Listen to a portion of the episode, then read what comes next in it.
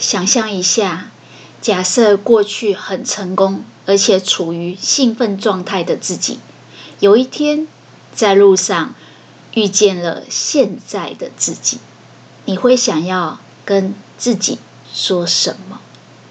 我是小仓鼠，欢迎收听《社畜逃脱笔记》，这是一个有关自我成长及财务自由的节目，陪你一起。关注你的人生，掌握你的命运。Hello，大家，小仓鼠又来分享有声笔记了。今天要分享的这本书呢，书名叫做《最强习惯养成》。最强习惯养成，作者是吉井雅之。吉井雅之。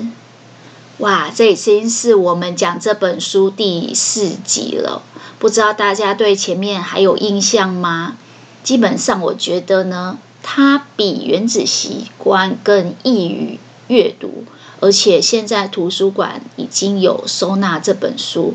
如果有兴趣的话，其实去借来看，我觉得是蛮值得一看的书，因为它的篇幅都短短的，所以蛮好阅读的。今天我们来讨论一下如何持续你的习惯。我们之前讨论了很多为什么你无法持续自己的习惯，或者是习惯的养成的成分。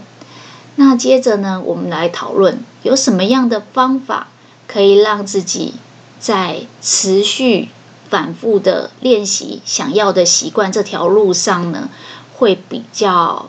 顺利，比较得心应手。基本上，我们上次有讨论到，其实我们的大脑它有一个特性，就是它很不喜欢有压力、紧绷的感觉。大脑是趋利避害的特性，所以如果你过度于给他压力，让他觉得不开心，他就会想要。中断跟放弃，所以我们说读书不是靠蛮力，习惯的养成更不是靠意志力，所谓的毅力去达成的。那习惯要如何达成呢？答案是，习惯除了反复练习以外，它更要是一种自然而然的。就像我们之前说，早上起来还没有回过神，发现自己已经在刷牙的。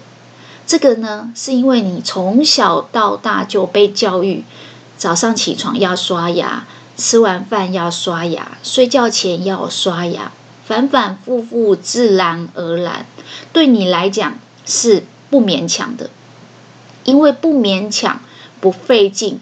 它已经融入在你生活当中，所以已经形成你的生活习惯。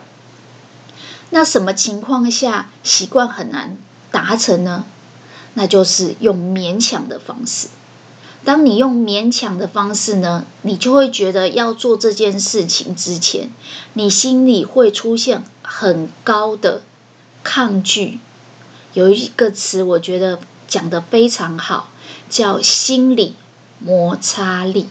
当你的心理摩擦力升高的时候，你心里会有种被勉强、觉得紧张、觉得不舒服的感觉。然后我们的大脑就会不断的问你要不要中断跟放弃。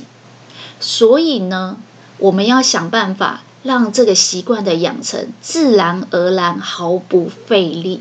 要怎么自然而然毫不费力呢？答案是建立一个 SOP，一个机制。比如说，你把自己希望可以养成的这个习惯呢，排入你的行程当中。我相信一年的开始，有很多人都会买手账、月历。或是周历这样的东西，透过时间的安排跟地点的安排，把它排入你每天的日程当中，这是一种建立不费力、不费劲、不勉强的机制，让你很自然而然，时间到了就去做这件事情，甚至是地点到了就去做这件事情。像小仓鼠自己呢，就习惯是在书房里面录音，还有制作我的脚本、写笔记。所以这个时候呢，如果那一天我有行程是要录音，或者是我那一天计划要来写说书的脚本，我的早餐就会安排在书房。原因是人很奇怪。只要进了书房，你就会自然而然、不勉强的开始做该做的事。相反的，如果我一大早起来很放松的坐在餐桌前面跟家人聊天，然后看看 YouTube、看看新闻，很自然我的心情就会比较放松，然后呢，心里就会产生一种很高的呃制作门槛。就是踏入了门槛，就是啊，现在这个感觉好好哦，我真的要移到书房吗？我要开始工作了吗？没错，其实很多的在家的自自己接案的独立工作者，都会被教育跟宣导这个概念，就是你一定要把你的公领域跟私领域分开。对我而言，书房就是公领域，就是工作的地方。只要进到书房，看到昨天工作到一半的书籍、笔记、脚本，甚至麦克风，所有的设备，我就会进入一种工作的模式。相反的，只要是在餐桌上，我只要跟家人聊天，只要打开电视，甚至开始看 YouTube，我可能心情就会比较放松。这个时候呢，要从放松的地方进入到工作模式，就会升高那个心理的摩擦力。当你心理的摩擦力阻力很大的时候，你变成要用意志力、毅力，很勉强的态度，才能逼自己进入状况。而这个作者说，想办法把你平常就要做的这些工作事项。排入你的日常行程当中，成为你的日程，并且呢，打造一个 SOP，让你自己觉得哦，如果我今天进到书房，吃完早餐，开始喝咖啡，我就应该开始录音。我记得之前我在方格子有写过一篇文章，就是有关一大早吞掉那只青蛙。这个呢，我一直很想有机会来开类似国考读书心法的专题，然后分享给大家如何准备大型的考试。我认为它不是只有在准备考试或是读书上，它在你日常生活对自己的人生安排也很有用。答案就是一大早，在你精神最好的时候。在你注意力最好的时候，就先吞掉那只最难吞、最丑的癞蛤蟆青蛙。为什么呢？因为早上我们的精神好，意志力最充足。我之前有看过一本书，他有说过，其实意志力跟注意力，它都是有限的资源。所以，如果你一大早，先做一些休闲的事情，你就是等于把你的注意力给发散了。那等到你呃精神变得比较差、体力比较差、下滑的时候，才要去做对你而言心理摩擦力、心理抗拒比较大的事情。比如说呃准备国考的时候，我觉得某些科目对我来讲是难的科目，是我的弱项。这个时候，我平常已经不是很拿手了，然后我的精神状态跟意志力又在一个比较差、比较耗弱的状态，我就很难提起精神去专注于他，把焦点聚焦在他身上，它就会出现我们一直讲的这个勉强的概念。当你觉得你是要耗很大的毅力去做这件事情的时候，你的大脑就会感受到被勉强、很紧绷、有压力，而这个时候你就会发现，你心里的抗拒可能会让你想中断。所以这个作者说，想办法把你觉得一天当中，假设有三件事情很重要，哪一件最重要，把它排在你的早上，精神最好的时候。建立成一种 SOP 标准的流程，让你自己透过这样子毫不费力的机制，让自己顺利的进入到工作的模式、读书的模式，甚至是花心思去做有点勉强的事情的模式。等到中午的时候，你把这个最丑、最难看的癞蛤蟆跟青蛙一口气吞掉了。十二点走出书房，准备要吃午餐的时候，你的心情和进去之前完全不一样。你会是一种内心丰盈、饱满、安心、稳定的状态。原因很简单，那是一种安稳、掌握感。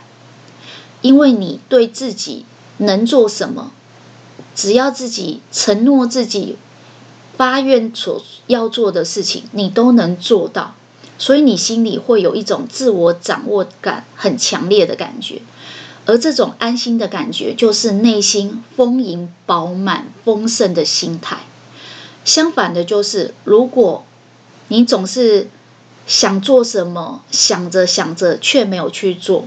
你可能待在餐桌上跟家人聊天，但是你没有办法很专心的跟他们聊天，因为你心里总是挂念着，挂念着说你应该要进去工作了，你应该要把今天的日程完成的。我不知道大家对这种挂念有没有特别有感觉？小时候，小学的时候，老师下课之前最常讲这句话：回到家先把家庭功课写完，再出去玩。不要先出去玩，到了晚上吃完饭要睡觉前，才在匆忙的赶你的回家作业。为什么？因为你也知道。先苦后干，你的心情是放松的。先回到家，把作业应该做的事情都完成，把今天的日程都完成。这样你出去玩的时候，你是毫无挂念、毫无担心的，你可以玩得很尽兴。但是反过来，很多人都是回到家。经不起街坊邻居左邻右舍、好朋友们的呼喊跟诱惑，所以就选择了先冲去外面玩，先在公园玩了。玩完以后精力耗散，回到家，家里的人叫你吃饭，你就吃饭。吃完饭，人的食物进到肚子以后，就需要做一些消化。当你的大脑所有血液进到你的肠胃去做消化的功能的时候，你的精神就会出现一种吃饱想睡觉的状态，你的注意力、你的意志力跟你的毅力，在这个时候是最薄弱的。而如果这个时候你开始写作业，我不知道有没有很多同学都有念过日文，日文里面读书、学习、写字这几个字的汉字叫勉强。勉励，勉强你去做这件事情，表示读书本身就是一种勉强的行为。所以，当你的意志力很差、注意力很差的时候，却勉强自己去做这种高勉强门槛的事情的时候，你就会觉得。哇，为什么别人都可以做到？为什么别人都可以什么一年读五十本书，这么高效，这么自律啊？我是不是就是天生不自律、没有行动力、没有执行力的人？不是。记不记得我们之前有讲，你的大脑对于你所讲出来的话，你的输出，相较于别人讲的，你听到的输入，或是你所看到的文字的输入而言，输出更重要。连主人自己都说自己是不能勉强的人，是没有行动力、没有执行力、没有毅力的人，那我的大脑就会认为自己也可以不用勉强。所以，千万不要这样对自己说，要习惯性的、刻意的练习，改变自己所说出来的话、用语。语言，想办法让负面的语言变成正面的，想办法让自己排入每天的日程，透过时间跟地点的固定，建立生活的机制，建立很顺向的可以进入工作模式，先把该做的事情做完的这种毫不勉强的机制。这样子你会发现，当你一大早或是一回到家，你的作业就写完，你开始出去玩乐的时候，你的心情是放松的。其实这是每天你一整天怎么去度过。之前我有讲过另外一本书，我觉得它的书名取得非常的好，书名叫做《你怎么过今天，就怎么过今生》。你有没有看过有一种小朋友？就是回到家先玩，玩完以后到晚上要睡觉前才哭哭啼啼的拉着全家大小在赶他的作业，这是他的一天。放到寒暑假的时候，他也是暑假开始就一直玩，一直到暑假即将结束之前，才疯狂的来赶他的暑期作业。这个就是他怎么过他的暑假，你怎么过今天，你就怎么过你的暑假。相对的，这样的孩子长大以后，他有一个最明显的特性，就是他会在年轻的时候喜欢玩乐，然后不懂得存钱，等到年老了才感叹为什么别人已经功成名就。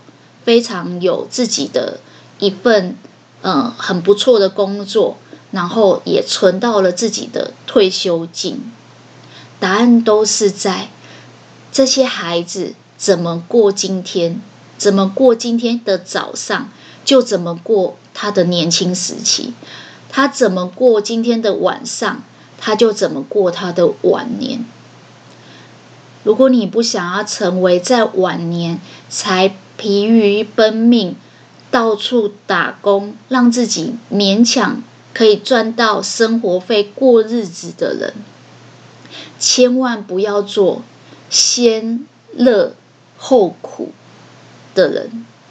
一定要让自己习惯先苦后甘，在早上就辛苦一点，勉强一点，趁着精神还好，赶快把该做的事做完。接下来的下午，自然而然，你就会把一整天过得非常的圆满，非常的丰盛，心情也是安定、不焦虑、不后悔的。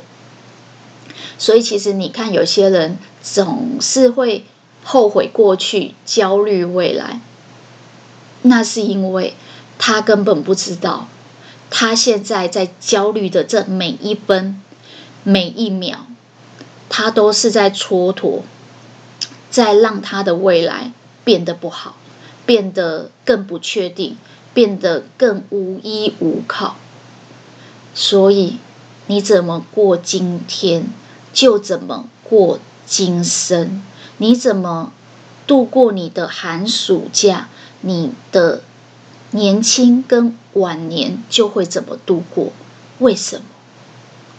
因为这是一种习惯，习惯是你自然而然、完全不耗费费丝毫的力气，你不费劲，你连想都没想，你早上起来那个精神还很耗弱，还懵懵懂懂的时候，你根本还没回过神，你就会会去做的事，这才是真正的习惯。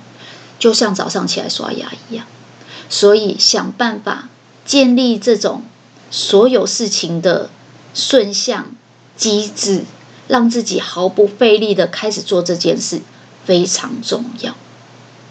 那你要怎么安排这样子的机制呢？这个作者说，你可以试试看，让别人共同参与。什么意思？叫让别人共同参与？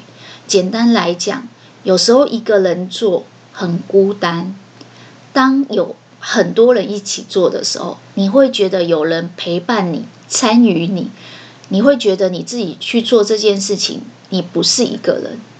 所以，试着把自己想做的新的习惯宣告，或是跟其他人做约定。比如说，小仓鼠之所以选择用公开写作的方式发表在部落格，其实并不是想要吸取什么粉丝、扩大什么呃知识变现。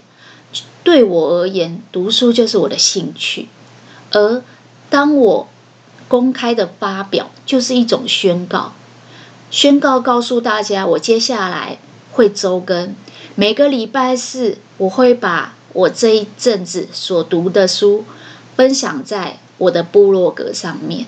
每个礼拜六我会把它整理成一张 A4 大小的手感笔记，把我所读的书简化成一张纸，然后分享给大家。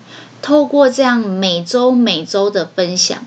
一年大概会有四五十张这样的 A4 笔记，但是你并不是逼自己很辛苦、很吃意志力的去做这件事情，你是每个礼拜都做，毫不勉强、毫不费力，自然而然累积出四五十张笔记。像现在应该已经进入到第二年跟第三年，对我而言，如果不写笔记，变成是一件不习惯的事。为什么？因为我已经变成习惯了，这已经是我的惯性了。相反的，如果我今天没有写笔记，我就会觉得浑身不对劲，就好像你每天习惯吃三餐，有一天你突然哪一餐不吃了，你总心里会挂念着它。所以这就是习惯，习惯是自然而然、毫不费力的。那还有一个方法。除了公开的写作、公开的发表跟宣告，跟大家约定说你会做这件事情，让大家来督促你以外，你也可以试着去结交一些朋友。什么样的朋友呢？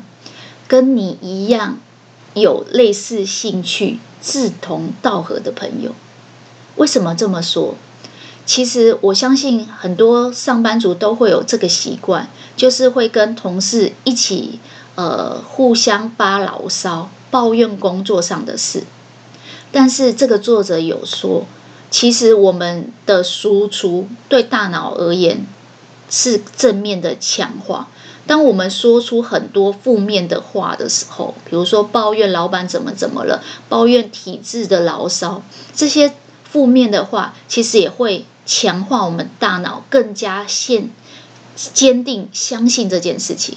比如说，你的同事总是很消极，总是呃觉得这个工作没有什么前途，没有什么发展，所以他每次讲了很多负面的抱怨以后，你如果也跟他一起消极、没企图心，久了以后，你就会发现奇怪了，好像你最近都没有什么长进，想想到什么事情，你总是会有那种念头冒出来。记不记得我们之前有讲，负面的念头记忆的更深，记忆深刻的情况下，每次你的大脑回去搜寻它的大脑资料库里面的一些关键字的时候，它常常就会有那种“哎呀，不要想那么多啊，太麻烦了”，“哎呀，反正你办不到了”，就是你都还没有试，你心里就会冒出很多消极的念头。而这个呢，有时候也会影响到你的磁场，所以你要去做某件事情。如果你想要练习某个新的习惯，你就去结交相同习惯。比如说，你今天要运动，你就去找跟你一样最近想要开始训练运动的人。为什么呢？因为有共同目标、志同道合的人聚在一起，会一起诉说自己对这个目标的梦想、理想。你不会说出那种太麻烦了的话，你反而会互相鼓舞，说：“可以啊，你好棒哦，你可以的，我看你很好，你继续做就对了。”我记得我之前去做瑜伽就是这样，我身边有一些其他的瑜伽同好，跟他们稍微呃互动多次以后，再深聊一点，发现啊，原来这些人都已经上类似的课程十年以上了，哇，这个对我来讲是一个很棒的正向的鼓舞，因为我以为我自己已经。练了大概有五年，我跟同一个老师，而其他人既然上的比我更多，我就觉得哇塞，你们真的很优秀，你们真的很棒，我真的很高兴遇到这样子的朋友。相反的，当我遇到那种没有企图心，然后总是说说，后来根本都没有办法实践，常常让自己的状态在原地踏步的人。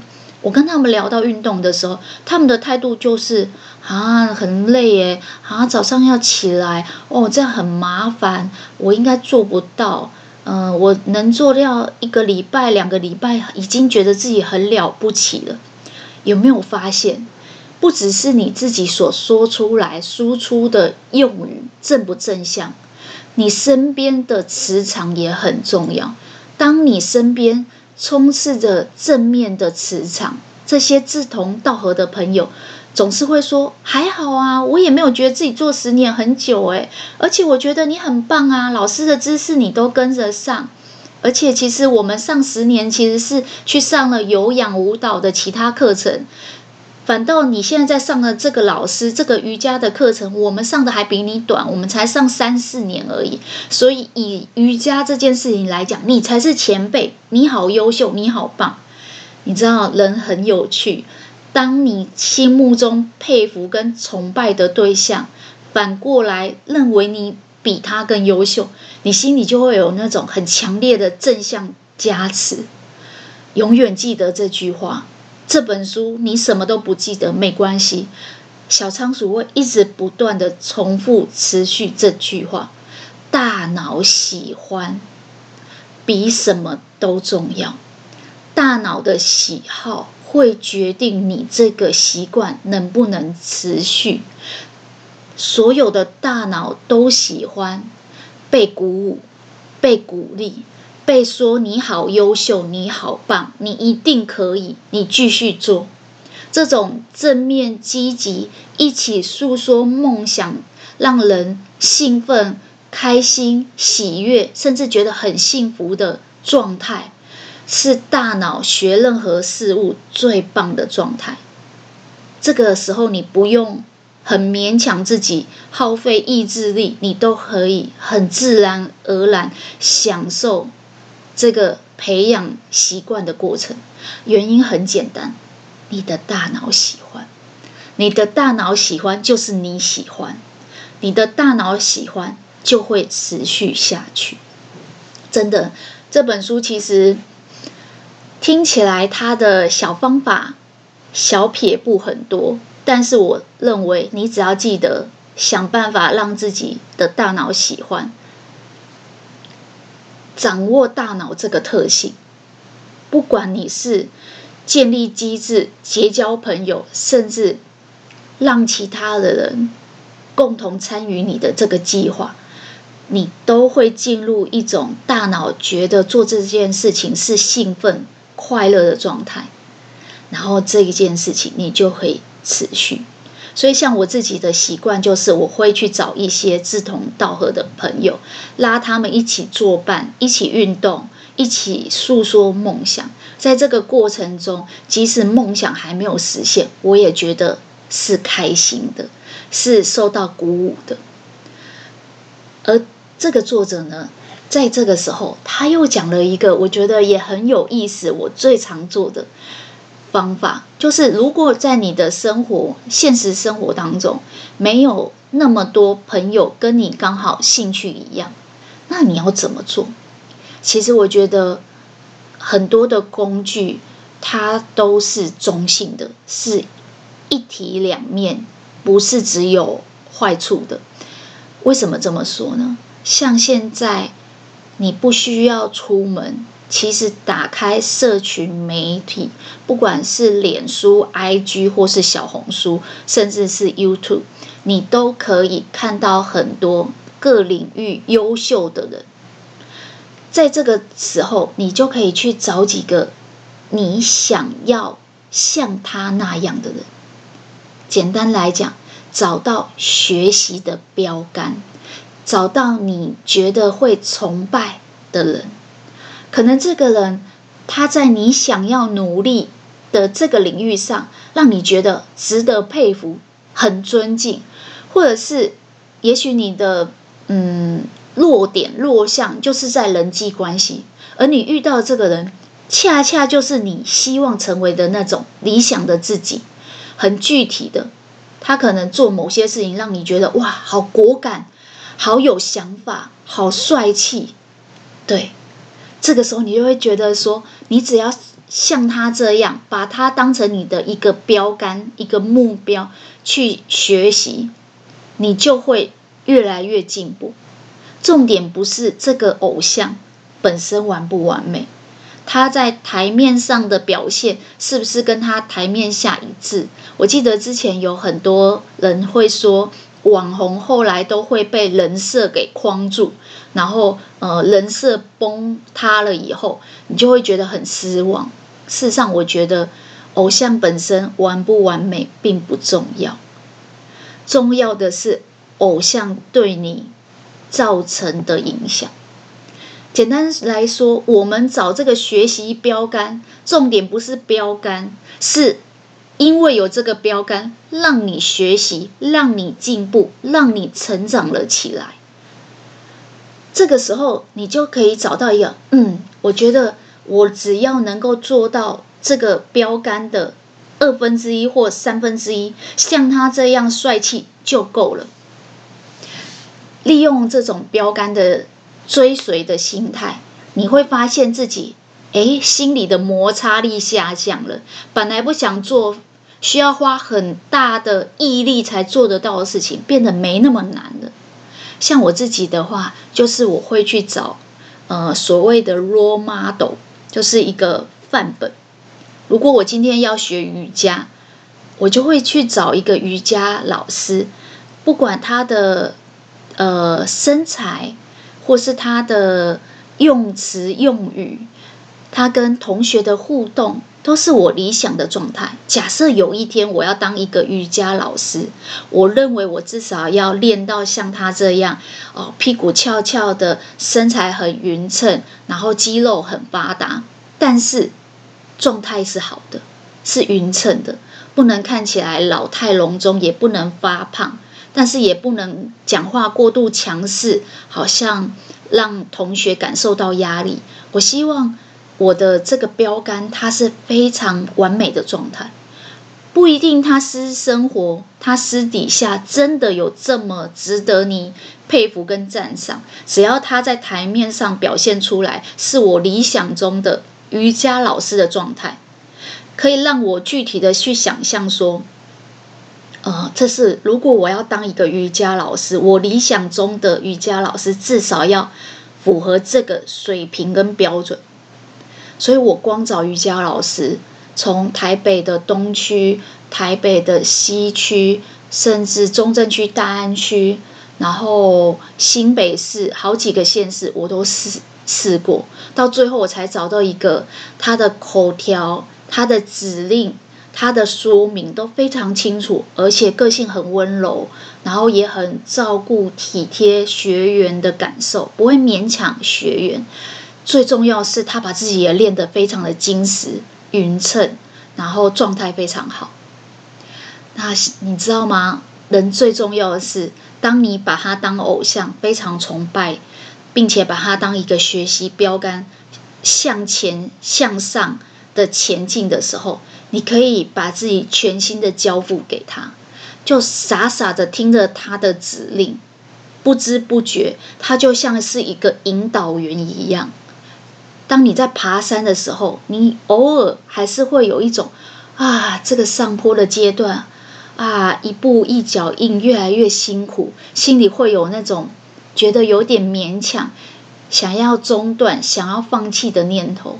而这个时候，你的偶像会对你加油，说：“不用担心，你也可以继续练，你也可以跟我一样。”哇，光想象。想象自己崇拜的偶像跟你说加油，你就会突然觉得好像突然被鼓励到了，兴奋了起来。老话一句，大脑喜欢这种幸福、愉悦、开心、快乐的感觉，因为大脑喜欢这些，所以它就会持续的去做，不会让你中断跟放弃。所以，其其实我觉得，不管你要学习什么。打造一个圈子，这个圈子身边的人都是你志同道合的朋友，你想要像他一样的一个标杆，这是一件非常重要的事。原因没有别的，因为我们其实是一个非常容易被外在环境影响的动物。我们人类从始至终，从上古时代就是群居动物。简单来讲，我们没有办法单独生存，所以我们必须要借鉴他人，和别人比较，互相砥砺。我们习惯在团体生活当中，但是因为这样，团体生活也会有负面的影响，人际关系的烦恼。所以你要想办法让你的。交友圈，你的学习的标杆，你所处的整个环境、整个机制，都是在一个顺向坡，可以顺着滚雪球，让你做这件事情毫不费力。这样子，你就会越来越贴近理想中的自己。那大家会说，那如果我真的已经把要做的事情都建立了，机制排入了行程，每天早上起手式就是吃掉那只青蛙，每天回到家就是先写回家功课，然后我身边也聚集了志同道合的朋友，我也有自己想要学习的标杆，这样我就会把这个习惯给持续下去了吗？我就可以有很一口气的成长吗？我想很多人都会有这样的，呃，好奇跟疑问，就是到底我要持续多久，我才会成长，我才会有感的看到自己的成长。就像你说的，如果持续努力下去，我就可以贴近更理想中的自己。那我要做多久？我相信这个有点像是股市在讲存股。或养股，我之前有发布一篇文章，就是养养股的文章。我说我在养这个股票呢，就好像我在种花养花一样。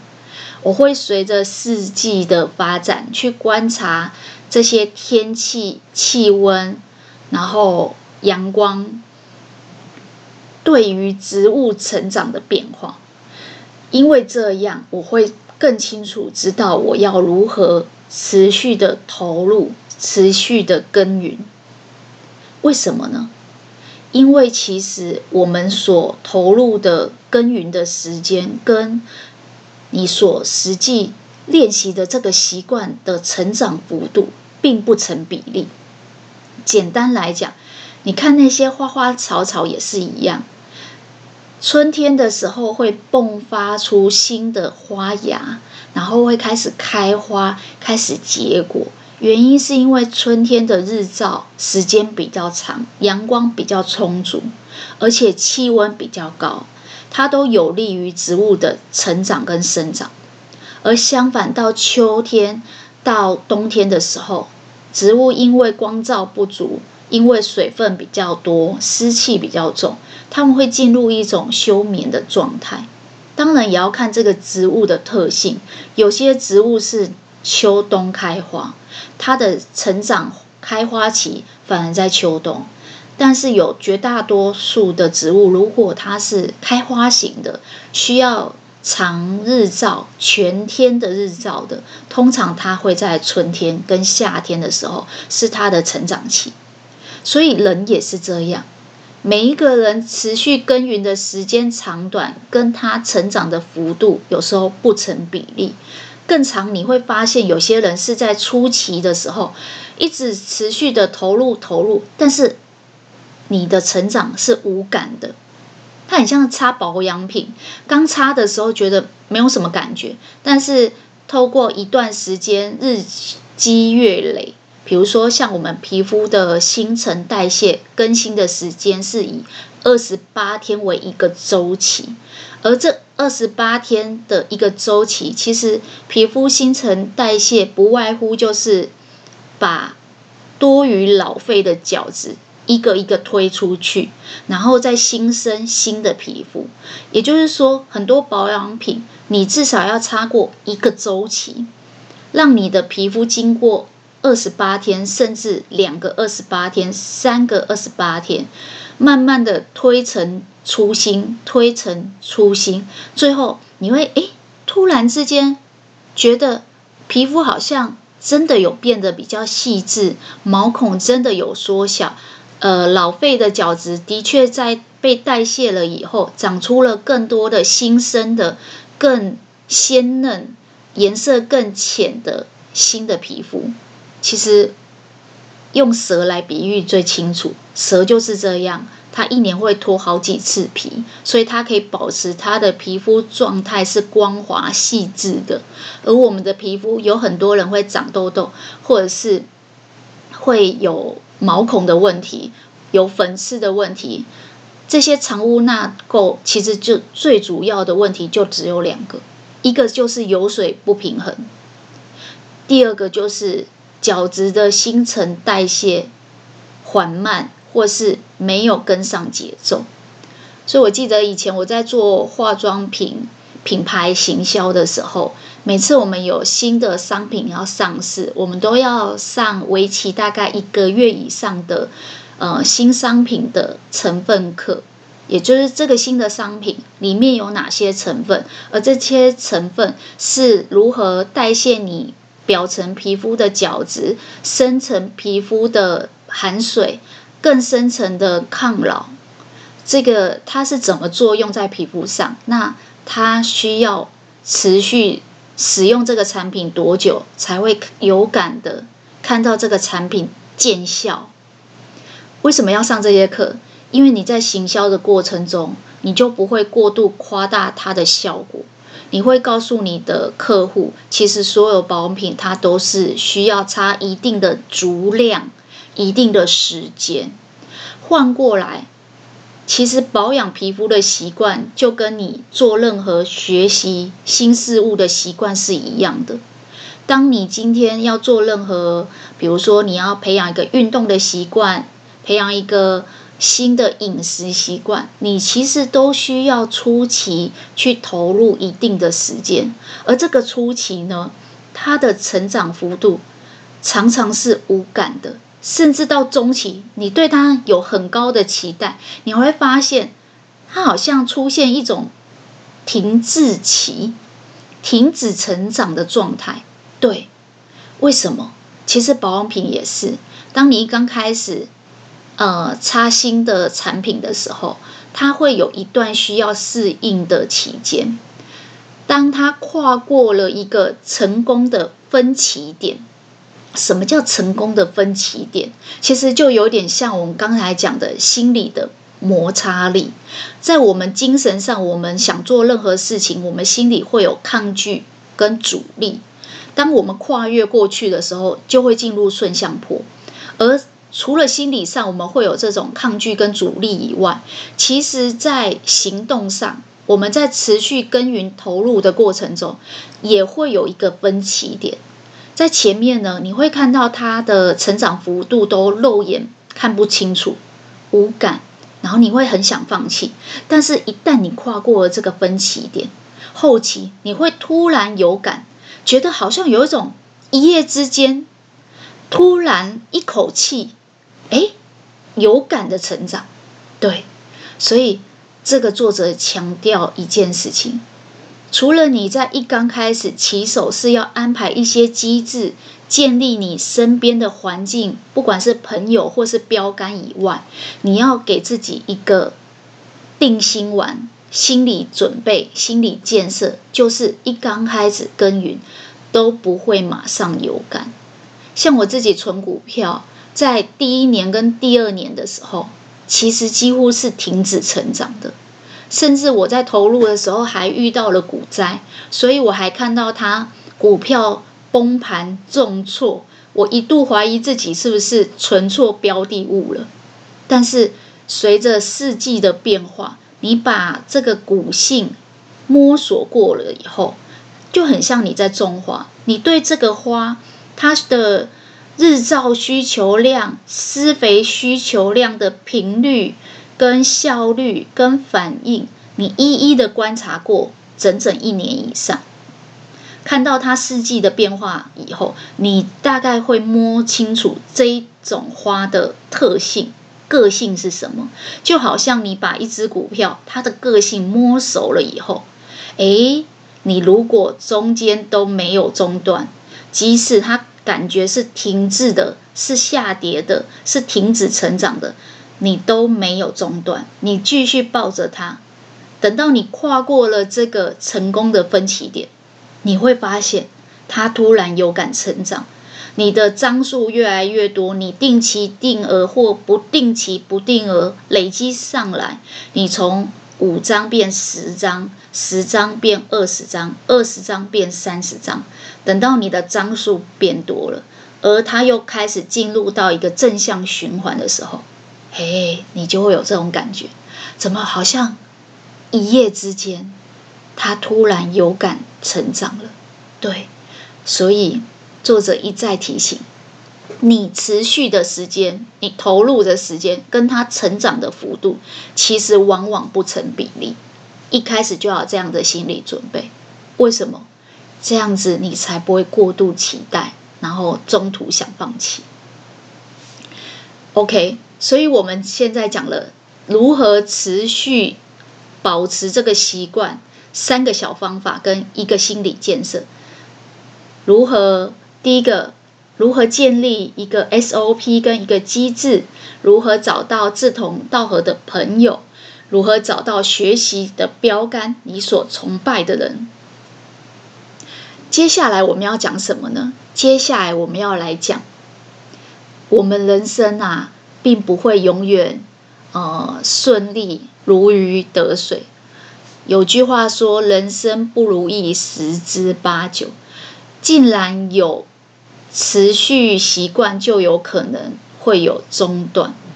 想想看哦，什么时候你会最想要建立习惯？像运动习惯、饮食习惯、读书习惯，或是进修的习惯。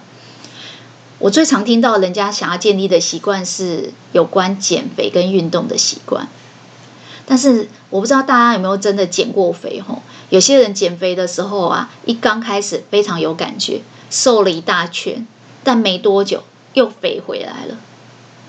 呃，其实习惯里面有一个概念，就是跟这个一样，它叫溜溜球效应，就是当你持续了一阵子，但是好不容易建立的习惯，又会突然之间反弹。记不记得我们第一集有说，习惯是我们的下意识行为，是我们的本性。所以突然反弹以后，它就会回到本性。那什么情况下你会突然反弹呢？中断了，无法继续做了。这个作者讲一个非常棒的概念，叫试炼魔。试炼魔就是。考验你的恶魔出现了。其实我觉得，你就把它想象成心魔就好了。就像我之前有说过的，即便你不书写，你不写作，其实你的大脑每天早上起来就开始胡思乱想，在你的脑海里面书写各式各样的文章。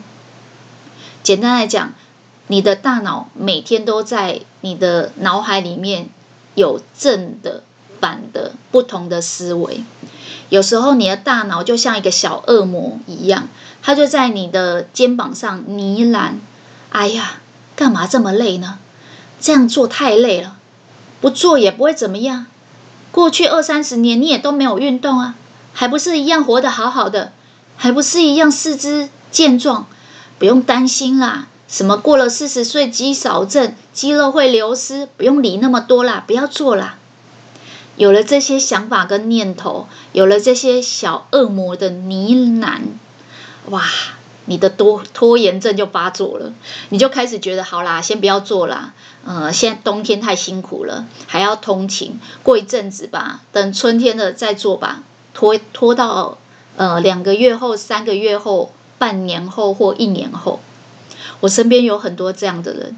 一刚开始说要减肥，说要运动，后来做了一阵子，马上就觉得恶魔的话讲得很有道理。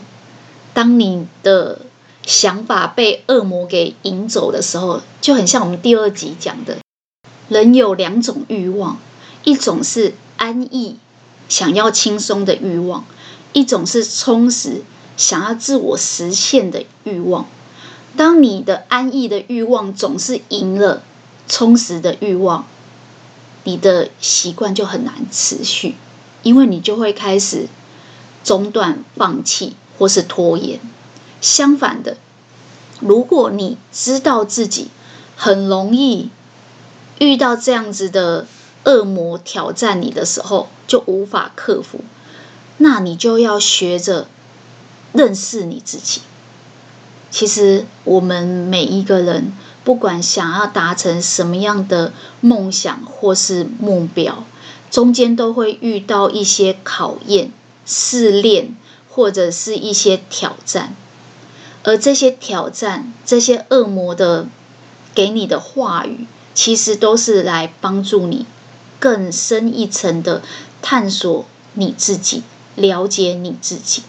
当你发现你每次只要想到说啊，因为最近太忙了，工作太累了啊，因为最近天气比较冷，当你发现自己很喜欢找借口、找理由去拖延。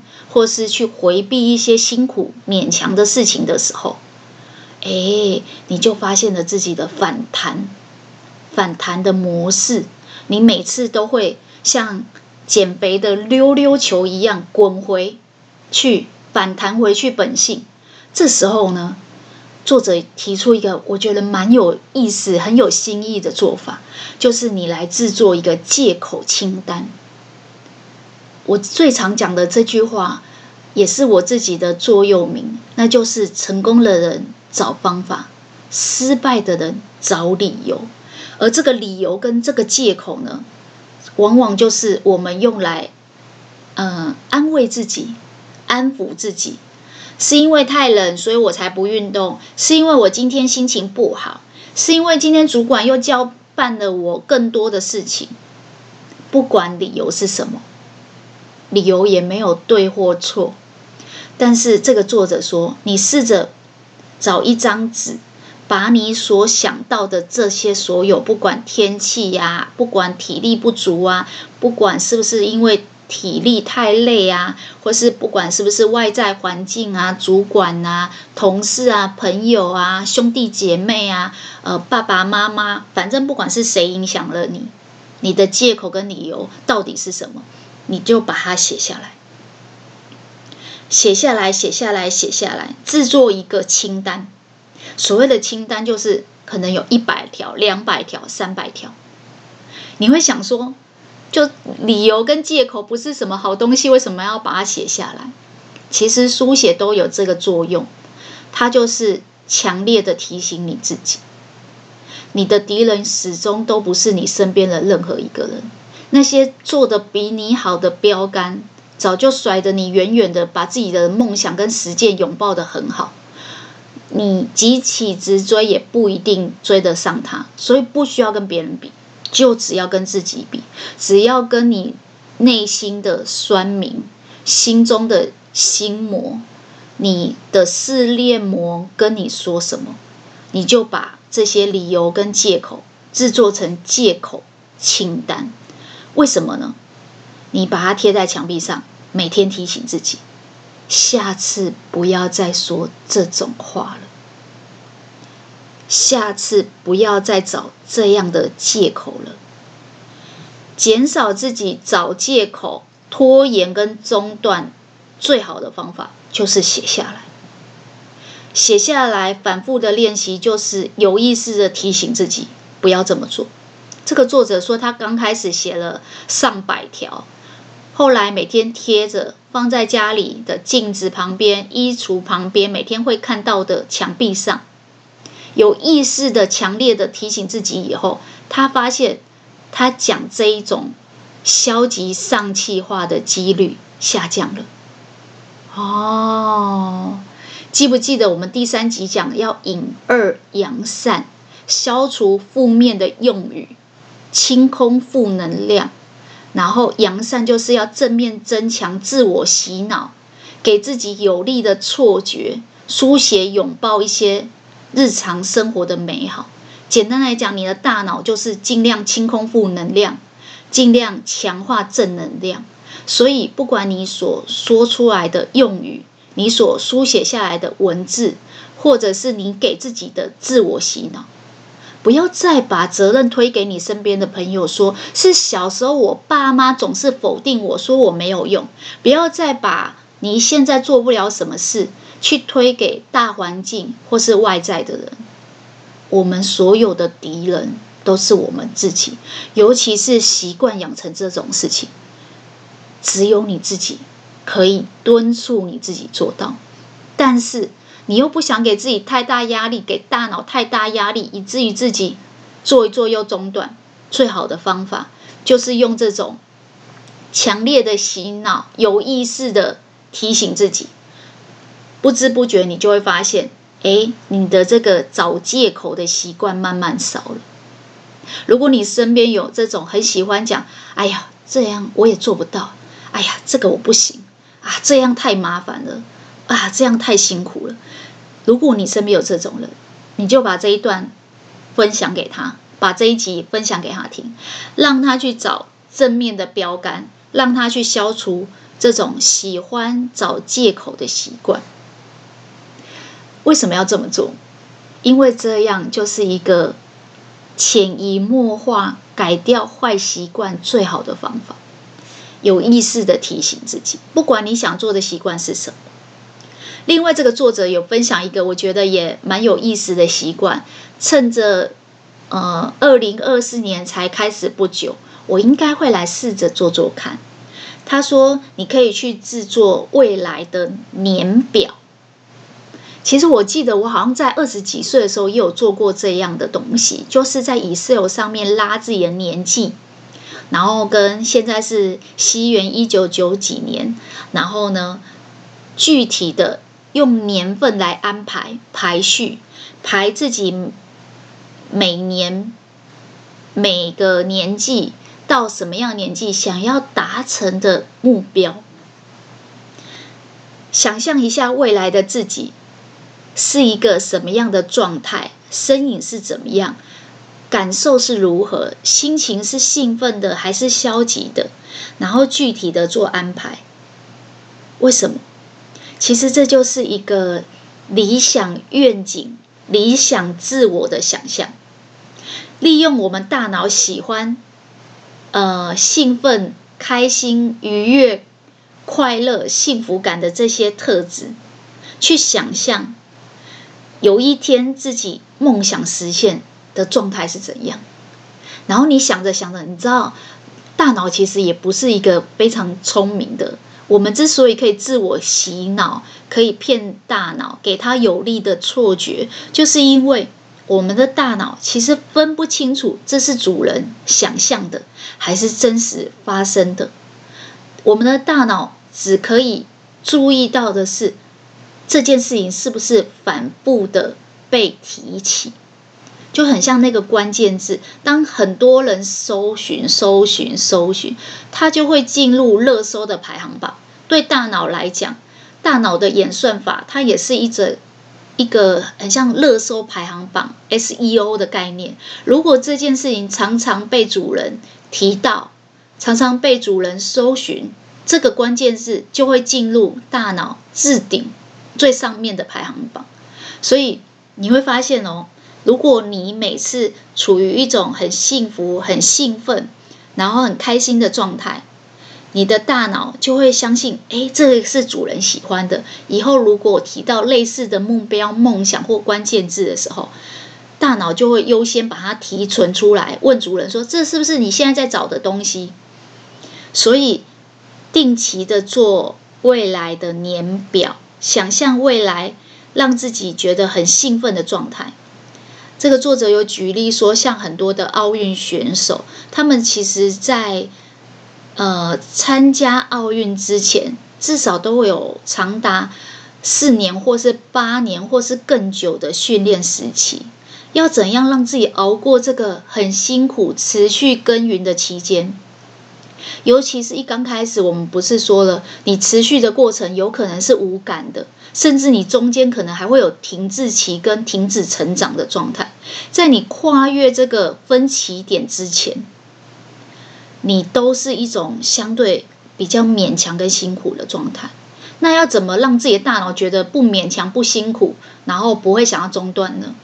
答案很简单，想象未来的自己，写下。实践那一天，如果我今天实践的这些事情，有一天我的梦想实现了，实现的那一天，我的状态会是怎样？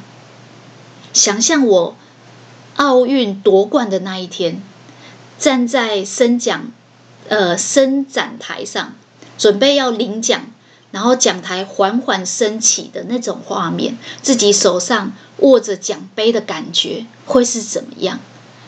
你会说什么样的话？你会对着镜头、对着媒体，还是对着你的家人跟你的教练说：“耶，我拿到金牌了，好开心哦！终于四年的努力，终于得到了。”会是什么样的画面？其实我在看这一段的时候，我就一直在想：如果有一天我的 Podcast 见了排行榜前一百名，我会是什么心情？我想象，我看到我的 podcast 进入到整个排行榜前一百名，然后很多出版社来邀约我做各种合作，我开始开线上课程，然后我开始有自己的粉丝，我开心的在我的脸书上分享我的成果的时候，是什么样的心情？其实我自己非常开心的是，我才经营。一年多不到两年，我的方格子到目前为止就已经进入到六百多个粉丝追踪人数，然后我的本专跟呃同行也都开始会跟我联系，开始会有一些其他的频道主来跟我私下有一些交流跟经验的分享，甚至有出版社会 email 寄信寄书给我。我真的非常感谢大家对我的厚爱，但是我一直在想象，如果我要来写一个未来日记，就写一天，写我自己实现梦想、自我实现的那一天，那个画面应该会是怎么样？我的心情又会是怎么样？光想象我就觉得很兴奋，而这样的兴奋，我的大脑开心的。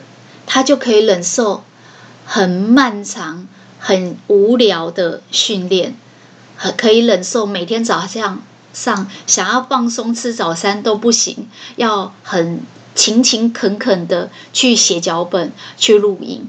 为什么？因为我们的的大脑开心了，我们的呃心理状态是兴奋的。我觉得其实。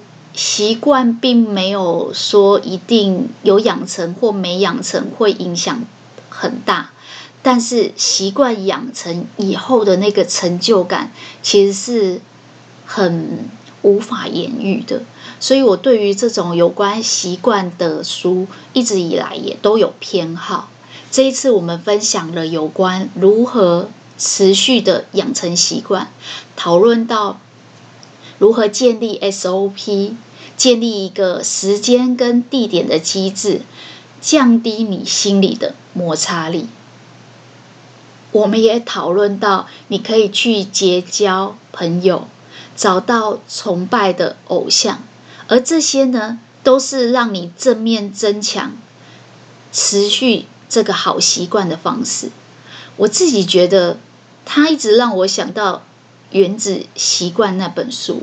我不知道大家有没有印象？我之前分享《原子习惯》，呃，我如果没有记错，应该是前十集。它算是一本非常经典的书。如果听完这一集，你觉得有收获，你可以去听那一集。那一集我有用起承转合四个字的口诀来帮大家归纳记忆原子习惯里面的一些小方法。起就是起手式，建立仪式感。原子习惯里面的呃理论叫做两分钟法则。我还记得他那时候有举例说，很多的棒球选手在比赛之前，为了让自己维持手感，然后心里有准备，等一下要开始做比赛了，所以会先做传接球两分钟，然后因为透过这个仪式感，会让自己找回那个丢球、抛球的手感。其实这个就跟我们今天讲的这个建立机制是一样的。只要你进到书房，你的起手式就进入了顺向，不需要勉强自己的状态，你可以自然而然的开始做你想做的事。所以把它排入你的日程当中，把它建立成一个机制。只要进入了书房，你就进入了工作模式，这样你不用花太多的力气去呃勉强自己，对抗心理的抗拒心摩擦力。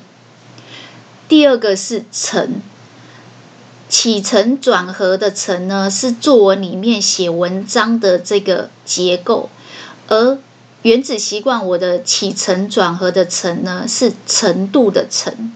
为什么呢？我就取它的谐音，程度的程呢，就是不管你要做任何习惯，一刚开始不要给自己过大压力，所以程度尽量简单。原子习惯的作者所给他的名字叫做最小努力法则。简单来讲，就是先做一点点。如果这是一个相对有抗拒心的、相对难的，比如说你要抱一只股票二十年，然后你一刚开始不确定自己能不能抱这么久。最小努力法则就是让程度变简单。你可以不用一开始就买整股啊，你可以买零股。你可以不用一开始就抱二十年，你可以先抱两年。如果抱了两年或是一阵子，你的成长有感了，你再投入更多的努力。其实我觉得这个就跟呃我们刚才讲的找到朋友跟找到学习标杆是一样的。因为当你身边聚集了这些志同道合的人，你的环境就会进入一种其实对你来讲比较进入门槛比较低，程度比较简单。你不用非常刻意的去打败那些心魔，你就可以开始做。为什么？因为你发现你旁边的人做了十年的瑜伽，你发现你想学习的标杆。跟你说，你也可以呀，你也可以跟我一样，你持续练，你会觉得你自己的努力是具体可以看到成长的标杆的，就是你以后理想的状态，你是具体看得到的。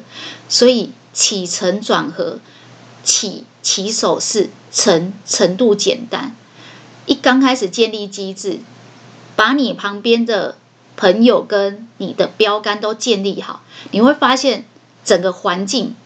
都会影响你，让你做的自然而然，毫不费力。转呢？想想看哦，我们什么时候会想中断？在原子习惯里面，他有说，其实我们每一次建立任何习惯，之所以不能持续，之所以后来会中断、会放弃，是因为我们会经历过一个分岔路。这个分岔路就很像我们刚才讲的成功分歧点，就是你耕耘了半天都看不到任何长进的时候，你心里会有一种，哎，还是不要做好了，有点麻烦。你的试炼魔会找上门，心里的恶魔、心魔会跟你说一堆理由、一堆借口，叫你不要持续。而你要怎么扭转它呢？这一本书的作者给你的建议是：你去写借口清单，让你自己扭转那个想要中断的念头。而原子习惯呢？我印象很深刻，他讲一个运动好手，后来得了很多奖项的记者采访他说：“你是怎么保持这样的运动健身训练的习惯？”他说：“其实早上起来看到外面的天气灰灰暗暗的，然后气温很低，你也会有一度有那个念头想中断，想滚回被窝，今天不要练习了。”而他所做的扭转方式就是打电话，打电话给计程车司机，告诉他：“呃，我这里是哪里？麻烦来载我。”等到你搭上计程车，人到了健身房。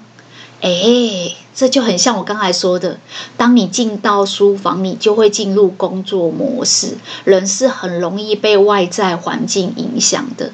当你进到健身房，看到即便外面三度五度，天气很冷，下大雨，台风天，你不想出门，想滚回被窝，但是健身房有这么多人在跑步，在重训，在拉单单杠，你就会觉得。嗯，进入了健身的状态，所以他说扭转自己这个想要中断的念头，最好的方式就是在那个岔路上赶快打电话，建立一个一个机制，是只要你打了电话到了健身房，你就不会中断了。我觉得《原子习惯》里面的很多举例都非常的经典。即便是现在回想起来，我都还是可以看到那些文字历历在目，浮现在我的眼前。这就是呃很会说故事的人厉害的地方。起承转合转，你只要扭转了这个想中断的念头，基本上你就可以持续你想要的习惯。那合呢？合就是总和。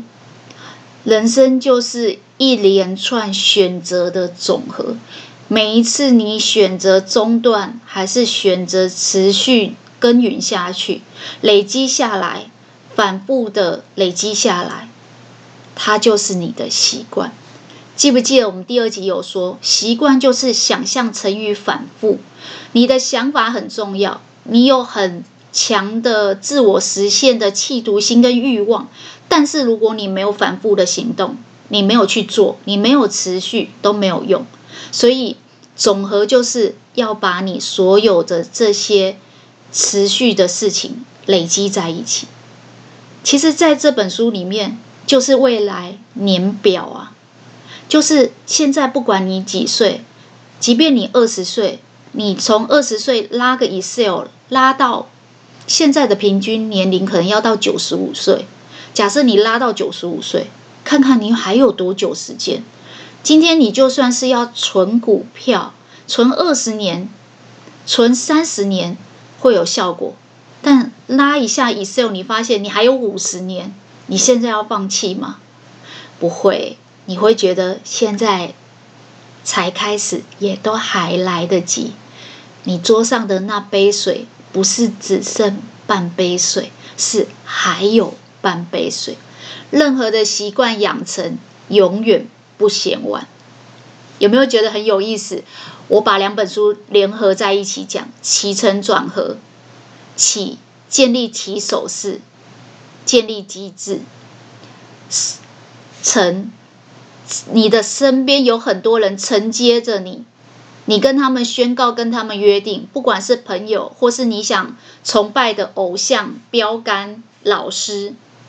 这些人围绕着你转，当你有想要中断的念头，当试炼魔找上门的时候，你会告诉自己转，扭转掉，转念，让自己离开这个呃成功的分歧点，跨越过去。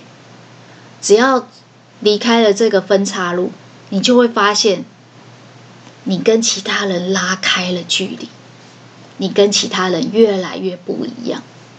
最后，如果你不知道未来真的梦想实现的那一天，你是什么样的模样，就想象一下未来的自己，写一个未来实现那一天的未来日记，这样你就可以成功的具体的看到理想中的自己过着什么样的日子，呃，处于什么样的状态，而这个。会让你在持续训练、练习自己前进的道路上更有动力，更能够处于一种享受跟幸奋的状态。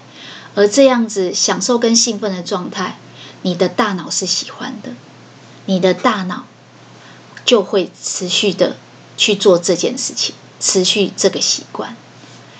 小仓鼠今天的笔记就跟大家分享到这边了，恭喜你又成功的听完一本书。如果想看这本书的手感笔记，可以到方格子或脸书找我。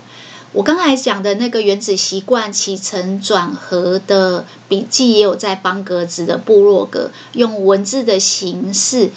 再说明一次，所以有兴趣的话，可以到我的方格子部落格找我，也欢迎你留言、按赞。那我们下次空中再见喽，拜拜。